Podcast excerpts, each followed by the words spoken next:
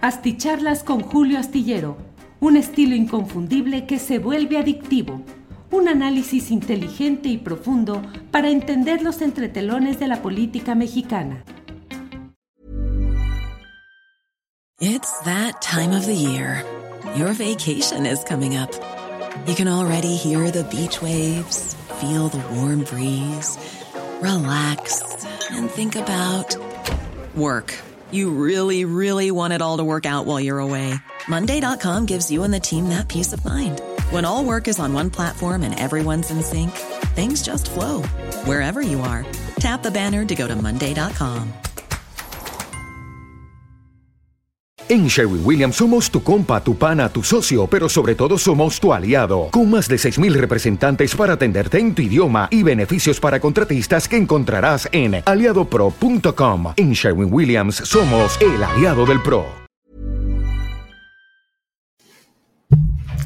Hola, las 9 de la noche en punto, las 9 de la noche en punto de este lunes 16 de enero de 2023. Gracias por acompañarnos en esta transmisión. Gracias por eh, estar atentos a lo que eh, de lunes a viernes a las nueve de la noche procuramos estar en contacto para analizar y compartir lo que va sucediendo en el mundo de la política, de la información, de los hechos y las cosas relevantes de nuestro país. Gracias a quienes van llegando desde diferentes partes del país y del extranjero. Como siempre, agradezco a quienes van llegando en los primeros lugares de esta transmisión. Primerísimo lugar, hoy Humberto Contreras, que dice, pues nada, don Julio, aquí con el like número uno y en espera del mejor análisis de la política mexicana. Saludos, Humberto Contreras. Carlos Osorio. Carlos Osorio, déjeme ver. Carlos, ¿no entra usted? ¿Por qué será? Eh, eh, ¿Lo habrá retirado? No sé. Carlos Osorio envía saludo también. Y algunos otros compañeros que no sé por qué, pero no está en. Ya está aquí. Ya está aquí. Ay, ay, ay. Carlos Osorio, ojalá se haya llevado Calderón al banquillo por todos los crímenes que cometió. Abel Cortés, saludos desde Texas. Dice, me dedico a la seguridad del transporte pesado y de pasajeros. Al ver las fotografías del perno del vagón, se puede presumir una manipulación indebida del mismo y sus componentes. MAF Noticias dice, ¿qué pasó con la gatita? ¿Ya nacieron los astigatos? Ya nacieron los astigatos, MAF Noticias. Fueron cinco, cinco gatitos que están ahí pegados con la mamá. Híjole, se la pasan todo el tiempo ahí. Eh, pues eh, pegados a, la madre, quien los amamanta tranquilamente. Y bueno, ahí están, pero deben estar, nos dicen que un mes y medio, dos meses siendo amamantados por la madre, y ahí están. Ya iremos avisando de lo que sucede con lo que usted, eh, afortuna, con una gran fortuna descriptiva, dice los astigatos. Eh, Seven Guest envía saludos y dice, ya se tardó en renunciar la ministra, es peor que siga en el puesto. Sí, estoy totalmente de acuerdo. No se le ha podido encontrar la salida política a la ministra Yasmín Esquivel, que sigue aferrada a una narrativa que no solo no le favorece a ella, sino tampoco favorece a la corriente política a la que de una u otra manera pertenece, que es la de la cuarta transformación. Ojalá por el bien de esa corriente, se encuentre alguna forma que de cualquier manera será em, eh, pues tendrá costo político, pero ya salir de ese atorón sería lo mejor.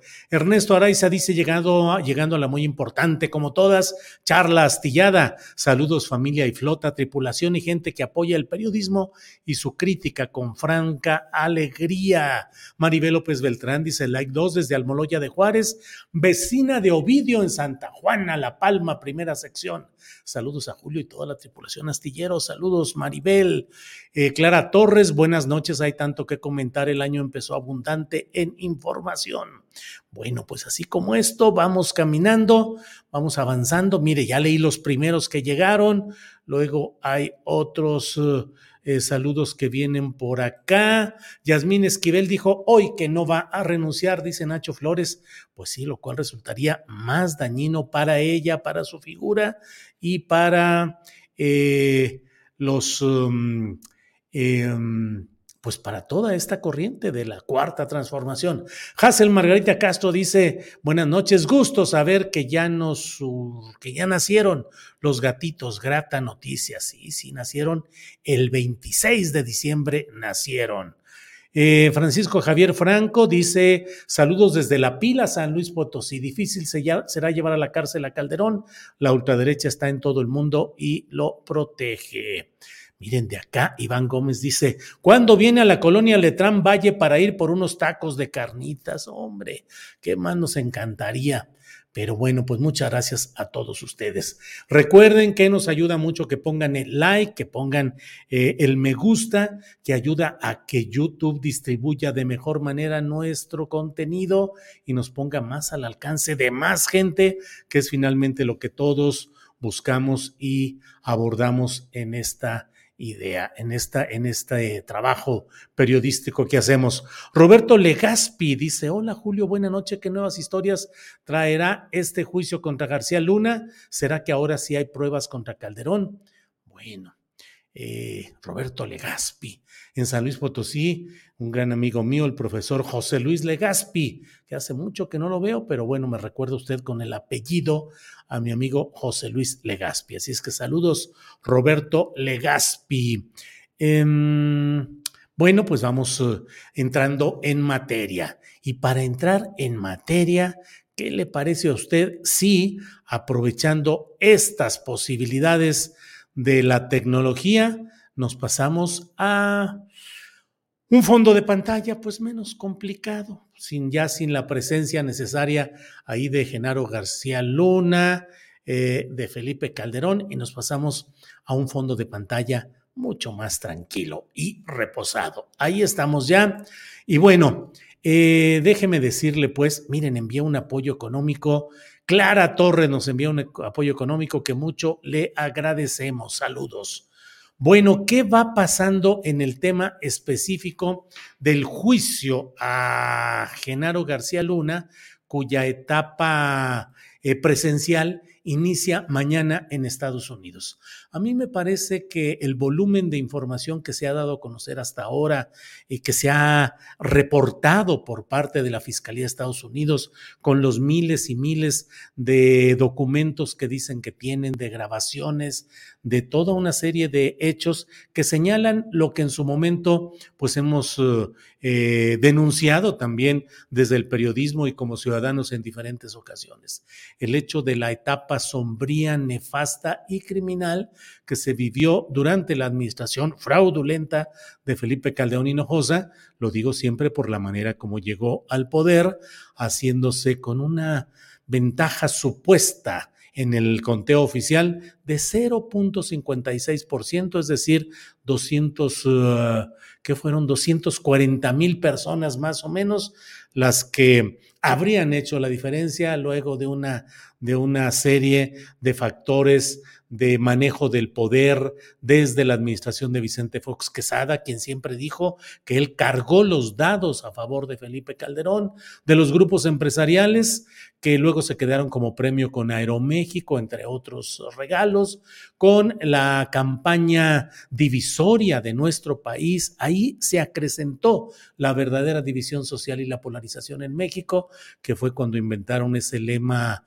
sucio de eh, López Obrador, un peligro para México. Bueno, eh, Felipe Calderón, arrinconado, sin la posibilidad de hacer mayor cosa, perseguido por el fantasma de su fraude electoral, sin capacidad para tratar de legitimarse, entre comillas, como lo hizo Carlos Salinas de Gortari, justamente contando con el servicio de esquirolaje político y de traición de parte del Partido Acción Nacional, que dejó a un lado la lucha de Manuel Cloutier, conocido como Maquío, y acabó eh, entregándose a una tarea de legitimación de facto, decían los intelectuales de ese tiempo panistas, decían, es que Carlos Salinas sí cometió fraude electoral, pero se puede legitimar de facto.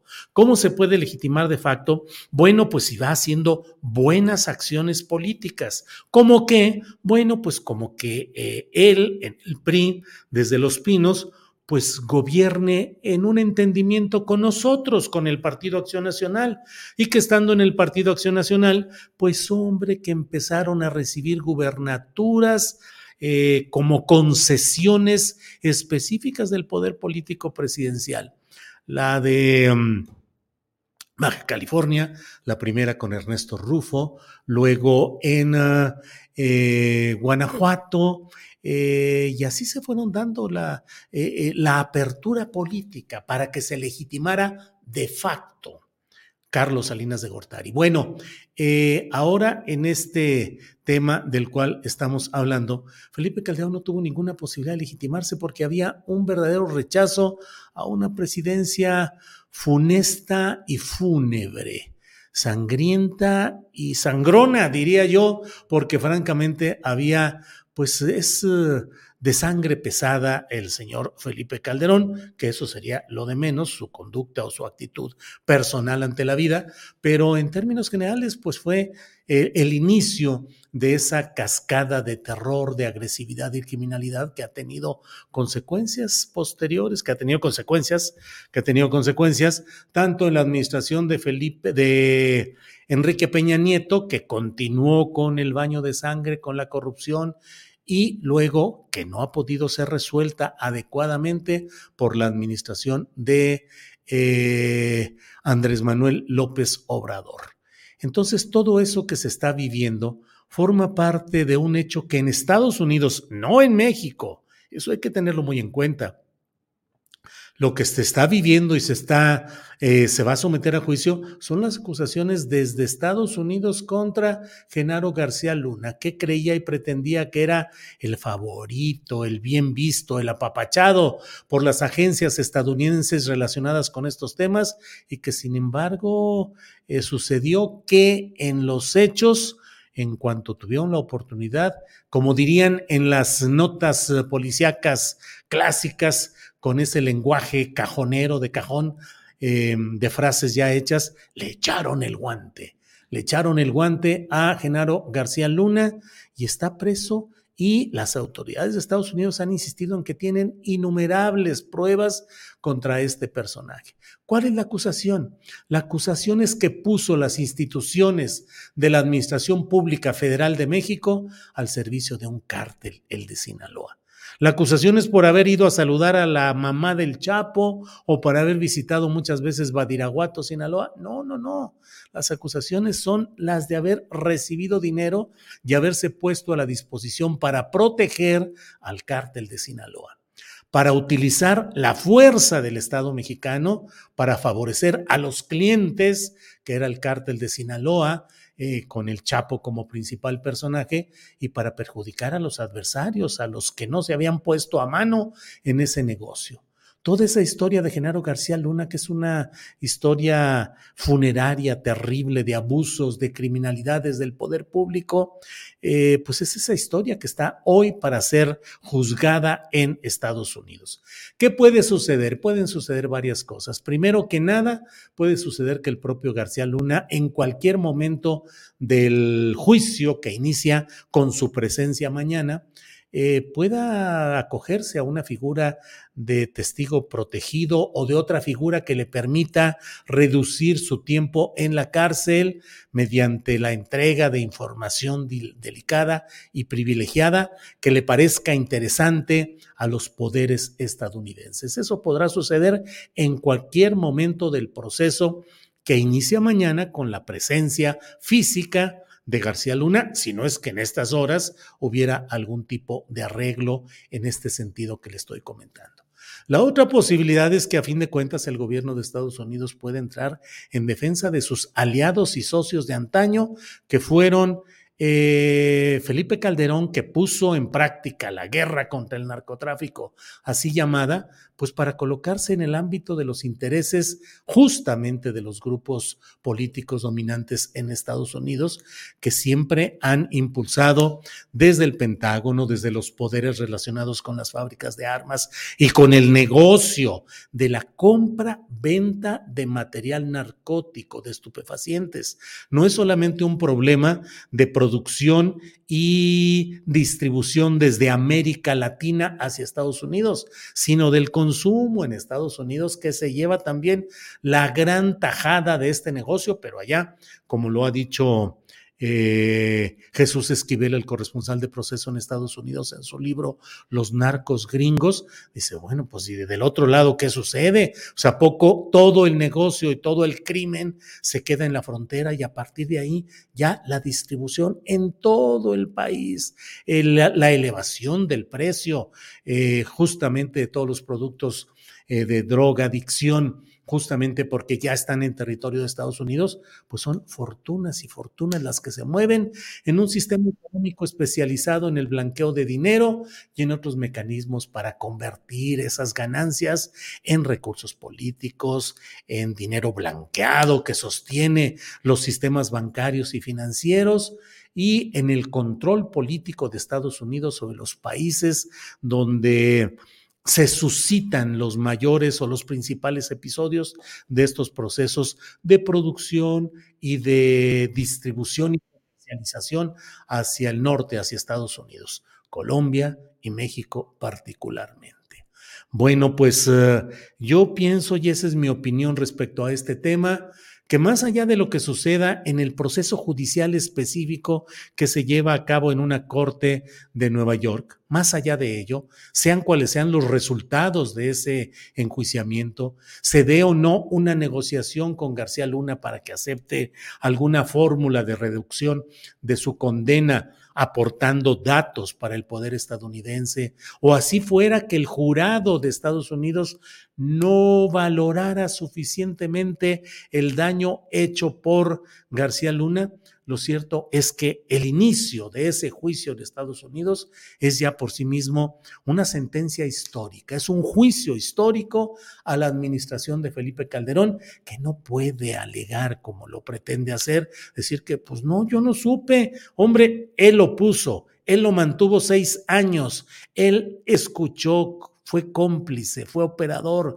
fue mano derecha de él, García Luna, y dice Calderón, no, pues yo nada supe de, de esos arreglos, no, no, no, nada absolutamente. Un Felipe Calderón que como escribo en la columna astillero que puede leer usted este martes en la jornada y en algunos otros diarios del país, eh, pues la columna la titulo Felipe Calderón, un mal padrino, porque mire, apareció sucedió el viernes, el viernes pasado, en la nochecita, fiestecita, pago de una cuota que daba derecho a algunas copas de cortesía, más las que usted mismo pagara en un club náutico de Alicante, España, pues ahí estuvo Felipe Calderón de fiesta nocturna. Eh, antes había desfilado eh, llevando junto con otro acompañante eh, la bandera nacional en esta competencia pues de élite, como son las competencias de regata. Escuchaba hace rato un podcast donde hablaba eh, Eric Brockman, que es el mexicano, que es el patrón, así les llaman, de, esta, de este equipo que se llama Viva México, equipo de regata, y dice que el barco que él utiliza o la embarcación que él utiliza, pues que debe costar como unos cuatro millones de dólares, pero que ellos haciendo una serie de circunstancias, de pues maniobras, y aunque era usada y todo, pues la consiguieron en un poco más de un millón de dólares, solo para practicar este deporte de la regata. Y mmm,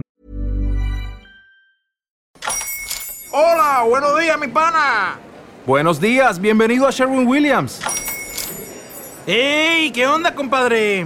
¿Qué onda? Ya tengo lista la pintura que ordenaste en el ProPlus app. Con más de 6.000 representantes en nuestras tiendas listos para atenderte en tu idioma y beneficios para contratistas que encontrarás en aliadopro.com. En Sherwin Williams somos el aliado del PRO.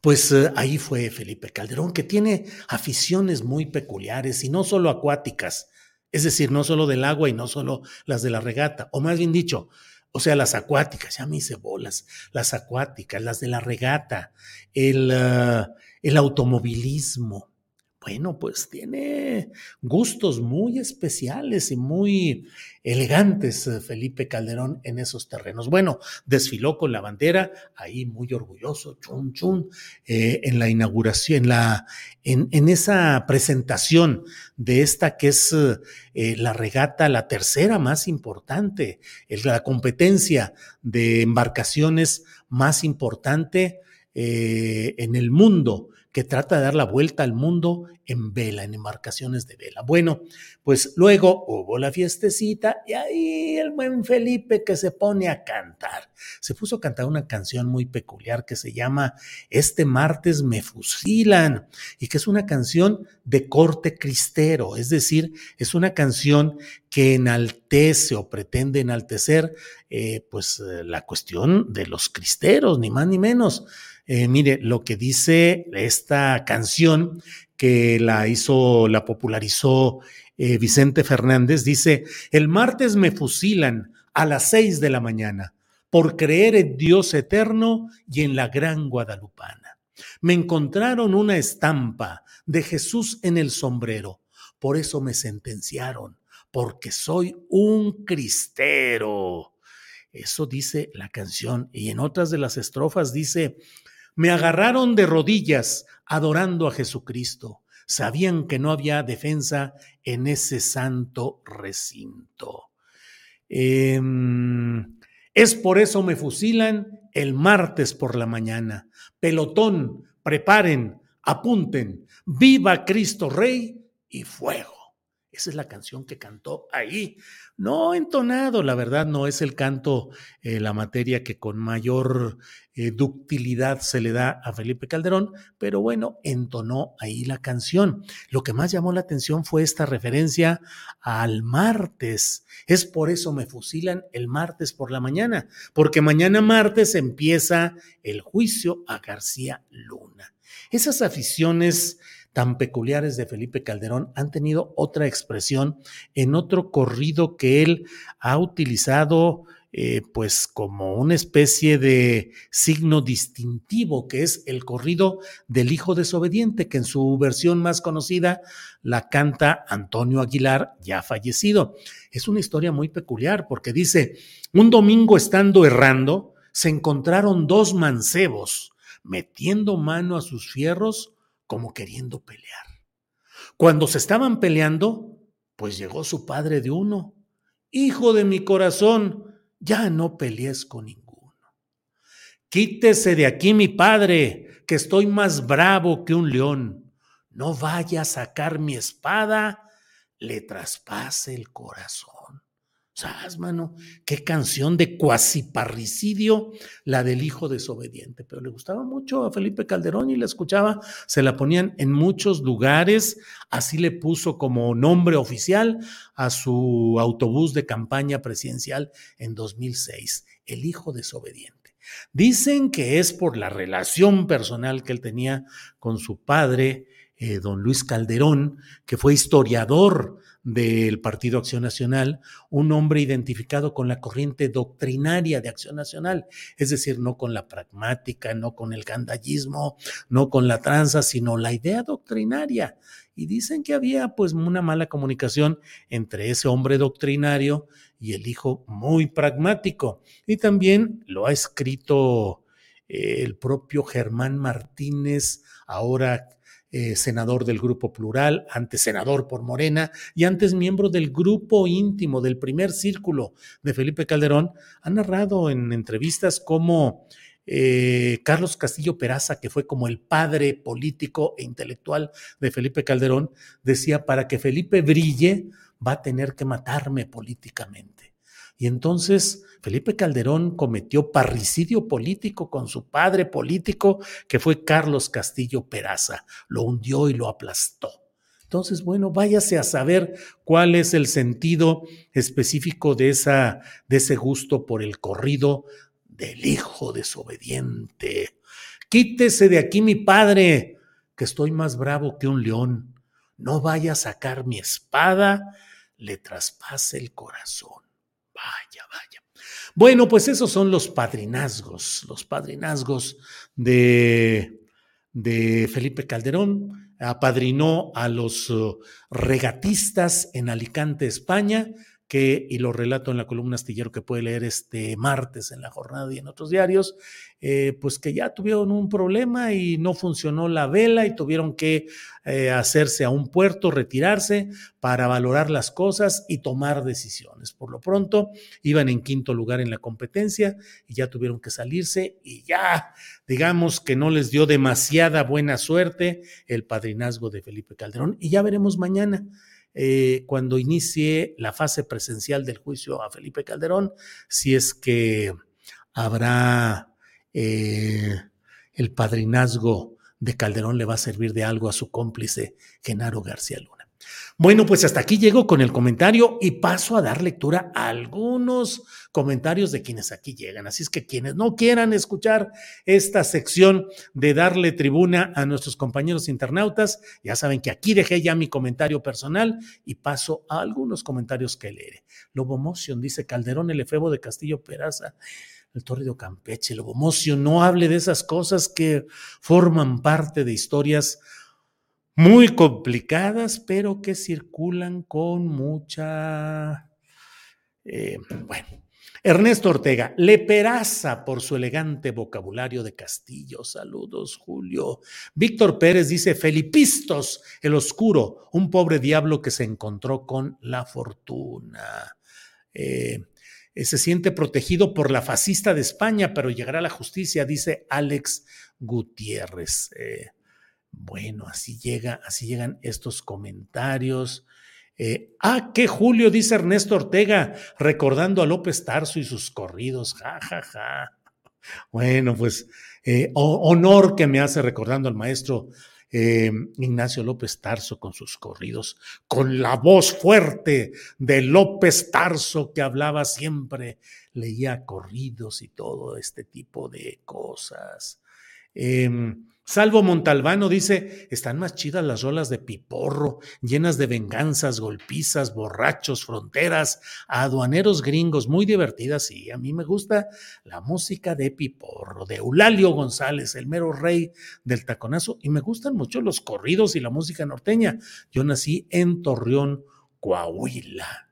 Enrique Galloso Moreno dice, Julio, usa y alterna los fondos de pantalla que a ti se te antoje. No le vas a dar gusto a todos. Sí, eso es cierto. Eso que ni qué. No le vamos a dar gusto, pero bueno, buscamos más o menos ponernos de acuerdo y poner eh, tratar de complacer a la audiencia. Ahora, debo decirles una cosa, cada que toco el tema de Calderón y que señalo temas como los que hoy estamos hablando, híjole, se me viene el mundo encima con la serie de calumnias y, y difamaciones de parte, pues supongo que de alguna, o los defensores auténticos, genuinos de Calderón, que los hay, o de granjas de bots que, bueno, se vuelcan en echar toda la bronca contra, mira, López Tarso, dice Pablo Méndez, cumple hoy 98 años. Qué voz, qué fuerza y qué presencia de don Ignacio López Tarso, de verdad, de verdad que así están las cosas. Eh, Oscar López Ortiz dice, ¿qué pasó con el verdejazo? Se le acabó el amor y principios de su afiliación a Morena. Híjole, Oscar López Ortiz, hay que esperarnos. Yo quiero esperarme un poquito para empezar y decir, eh, de verdad, de verdad, Verdeja se fue por la libre, de verdad, de verdad, el PT, el Partido del Trabajo, se fue por la libre contra Morena, contra 4T y contra Palacio Nacional, de veras, de veras.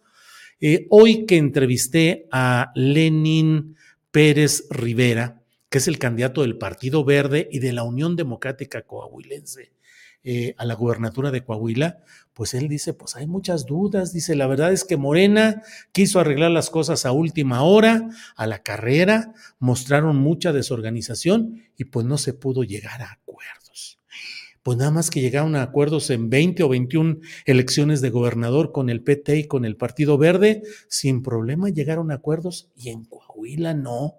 Se me hace muy raro. Y disculpen ustedes que sea por profesión periodística escéptico y desconfiado, pero la verdad es que uno tiene que analizar con cuidado la realidad política y no solo los discursos y no solo los boletines o las versiones de los políticos. José Solís envía saludos desde Tucson, Arizona. Eh, así es. Eh, José Ignacio Barrueta Ávila dice, don Julio Astillero, cielo azul, cielo nevado, cielo de mis pensamientos. Esa es la canción, José Ignacio Barrueta. Así nos lo echamos.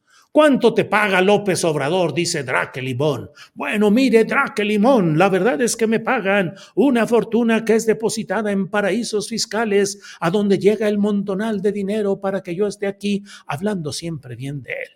¿Con eso queda contento don Draque Limón? Pues póngale así para que ya quede tranquilo y ya nos quitamos de cosas. Lolita Dalbert, López Tarso, inolvidable en la película El hombre de papel. ¿En cuántas películas? Lolita Dalbert, grandes, grandes, eh, un gran actor, López Tarso, con una voz, con una personalidad. Lo recordamos en tantas eh, cosas. Em, María Isabel Linares Fernández, don Julio, ¿qué opina de que Anabel Hernández no quiera declarar? Si es llamada, está obligada.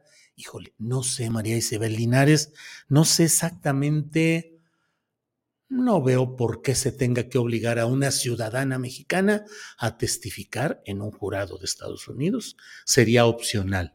Eh, le dije que me, me, quedaba un poco cuidando porque pues no conozco mayor cosa de cuál es la reglamentación en Estados Unidos de los jurados, pero desde luego una decisión de un jurado de Estados Unidos o de un juez solo puede alcanzar y afectar a los ciudadanos que están bajo esa jurisdicción, no a Anabel Hernández. Pueden darle un castigo, eh, negarle la visa, eh, en fin, pero no pueden obligarla a testificar. Extraterrestres Pi. No soy de Coahuila, pero ellos saben lo que se mueve en la olla. Apoyaré su decisión. Bueno, bueno. Em, ¿Te gustan los cadetes de Linares? Julio dice José Luis Garzón. Pues claro, José Luis Garzón, ¿cómo no van a gustar los cadetes de Linares y Salomón Robles y los todos, todos los grupos? Claro que sí con mucha. La mera neta, a mí no me gustan las, los corridos interpretados por Antonio Aguilar. Por Tony Aguilar, esos sí, no más nones. Pero Ramón Ayala y todo eso, claro que sí. Eh, qué entonado, don Julio. Saludos calurosos de la familia Lobatón Verduzco. Bueno, eh, acá viene otro. En serio, ¿cuánto te paga López Obrador, Julio? Nunca criticas al gobierno de López, dice MX General Brad. Ya le dije, General Brad, que me depositan, pero en, en puros paraísos fiscales. No puedo confesarle los datos, imagínese. Pero usted quédese contento con eso y ya hasta ahí le dejamos. Y eso de que nunca criticas al gobierno de López, lo he dicho una y otra vez.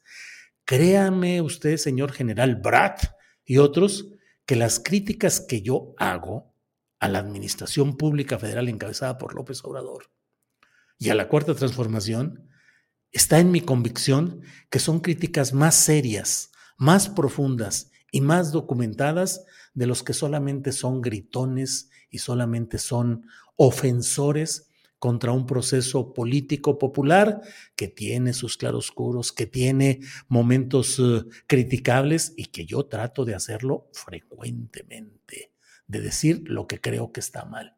Y créame que lo hago con toda la, la fuerza de lo que me permite mi ser periodístico. Pero bueno, Daniel Jiménez, ¿qué se puede decir de lo público? Mientras tanto, sobre Segalmex, por favor, ojalá puedas comentar algo. Daniel Jiménez lo he publicado dos o tres veces en la columna astillero, lo he comentado varias veces aquí. Me parece terriblemente preocupante, lamentable lo que se hace con Segalmex y que se mantenga a Ignacio Ovalle, que nunca he entendido y lo publiqué desde el primer momento. Creo que así era el título de la columna astillero que decía, ¿qué le deben a Ignacio Ovalle? ¿Por qué? A un personaje del pasado político más antiguo, echeverrista, que estuvo bajo las órdenes eh, políticas reales de Raúl Salinas de Gortari, aunque en el organigrama Raúl estaba abajo de Ignacio Valle, pero tranzas y más tranzas que hizo Raúl Salinas con Ignacio Valle, como ahora, nada más diciendo, no, pues yo no sé qué pasó, no sé qué sucedió, ponerlo al frente de este organismo seguridad alimentaria que tiene una serie de irregularidades terribles, con un enorme tufo a enorme corrupción 10 mil millones de pesos o algo así, y lo quitaron, lo corrieron, está sujeto a proceso. No, hombre, lo, lo cambiaron y lo nombraron director del Instituto de Estudios Municipales de Gobernación. Cargo chiquito, pero protector. No le dieron la patada, lo mantienen ahí. Esas son las cosas que no se valen y que no deben de persistir. Bueno, híjole, Lolita Dalbert dice, sí, Macario, otra de las... Eh, de las películas importantes que ha estelarizado López Tarso. Bueno. Mm, Isabel Elizondo dice, Anabel Hernández ya dijo que no va a testificar en la entrevista que te dio, no entendí eso, más bien quedó un poco ambiguo, ni sí ni no. Pues sí, Isabel Elizondo dijo que no iba a jugar en el terreno con las estrategias que quisiera la defensa de García Luna, yo le dije, a ver, a ver, estás diciendo pues que no vas a testificar y dijo, no voy a jugar, estoy diciendo que no voy a jugar en los tiempos y en la manera. Entonces, bueno, se entiende que dijo que no, pero la verdad es que queda por ahí. Marino Victoria dice, ¡ajúa! Y arriba el nortiñor, sí señor, cómo no, con mucho gusto le damos ahí, este, bueno. Eh, eh, em, bueno, pues vamos. Ay, Marta, Marta Fregoso envió un apoyo y dice un saludo y una pequeña ayuda a un gran periodista que sí critica lo criticable. Eh, Vicente Ajenjo dice, ¿creen que no critica al gobierno porque sus críticas son serias y no mamarrachadas como los demás? Pues sí, la verdad. Fausto Leiva dice, don Julio, mi familia lo invita por unas chelas artesanales, escuchar corridos y echar harta plática. No, hombre, Fausto Leiva, si le acepto la invitación, luego no voy a hacer el programa de una a tres por andar todo crudelio o no hago la de en la noche. No, no tengo que estar muy trabajador, pero le agradezco la invitación a usted y su familia. Eh, bueno, pues vamos a seguir adelante. Gracias Gracias por todo. Nos vemos mañana de una a tres. Tenemos programa completito. Vamos a hablar con Paco Cruz, con Francisco Cruz, de lo que esté sucediendo en el juicio a García Luna. Y como es martes, mañana platicamos con Carolina Rocha y Adriana Buentello y un servidor le vamos a tener información y comentarios de las cosas importantes que vayan sucediendo. Y luego tendremos nuestra eh, mesa de periodistas con Arturo Rodríguez, con Arnoldo Cuellar y Temoris Greco. Así es que acompáñenos mañana, mañana, mañana nos vemos y por hoy muchas gracias, buenas noches y hasta mañana. Gracias. Hola, buenos días, mi pana. Buenos días, bienvenido a Sherwin Williams. ¡Ey! ¿Qué onda, compadre?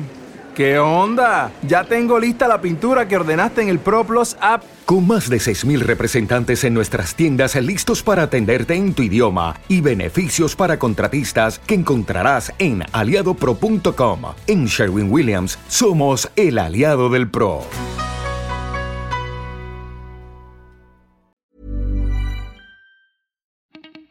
Para que te enteres de las nuevas asticharlas, suscríbete y dale follow en Apple Spotify, Amazon Music, Google o donde sea que escuches podcast.